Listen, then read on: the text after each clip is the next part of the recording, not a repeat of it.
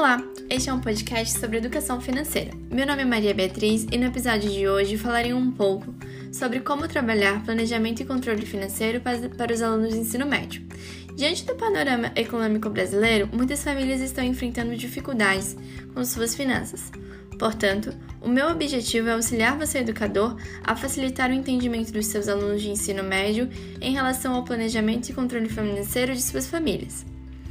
Neste primeiro momento, o educador deverá realizar um questionário com sua classe, buscando assim identificar o nivelamento de seus alunos em relação à educação financeira.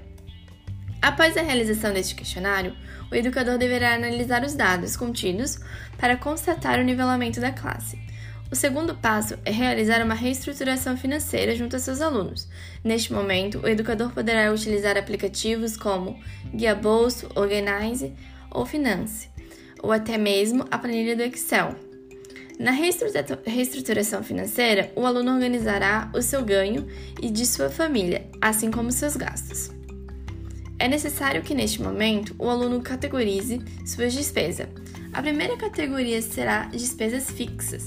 Nestas constará todas aquelas despesas que não pode se deixar de pagar, como aluguel, prestação de carro, prestação de imóvel, IPTU, IPVA, já na segunda etapa, o aluno categorizará suas despesas variáveis. Nessas são aquelas que ocorrem mensalmente, mas não possuem valor fixo, como conta de luz, água, internet ou gastos com alimentação. A terceira categoria será composta por, por, despesas extras, aquelas despesas que não se espera gastar, como ocorre geralmente em casos de compra de remédios, conserto ou manutenção de algo, ou até mesmo um exame médico inesperado. A quarta e última categoria é composta por despesas livres. No caso, serão gastos como passeios, cinema, salão de beleza, aqueles gastos que ocorrem mensalmente, mas não são previstos, mas ocorrem de livre e espontânea vontade. Após mapear todos os seus gastos e organizá-los na planilha ou nos aplicativos, o aluno deverá buscar diminuir estes e verificar como poderá realizar essa tarefa. Primeiro, ele deverá começar a analisar suas despesas variáveis, podendo diminuir o consumo de energia, não deixando muitas luzes acesas, diminuindo o tempo no banho, podendo diminuir até mesmo o consumo de água, utilizando de forma mais consciente, desligando quando lava a louça, escova os dentes ou até mesmo o tempo do banho.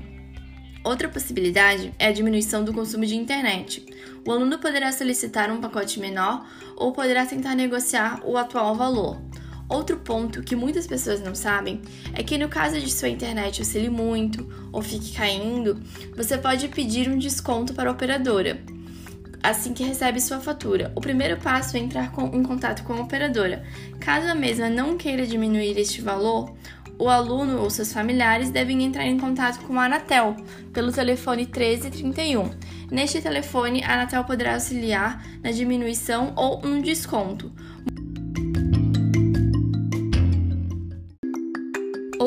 Ponto nos gastos variáveis seria o consumo de Netflix, Spotify, Amazon ou outras plataformas. Neste momento, o aluno poderá buscar outras pessoas para dividir, como seus familiares ou até mesmo amigos. Assim, o pacote fica com um valor bem menor.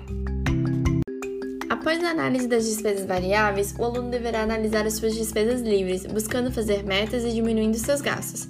Caso vá duas vezes ao cinema, pode-se ir somente uma vez, ou até mesmo duas no dia da promoção.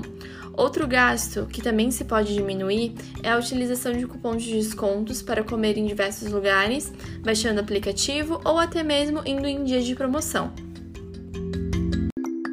muito importante que o aluno não corte todas as suas despesas livres, pois nesse momento o aluno deve pensar em todo o contexto, na sua saúde mental, nos seus familiares.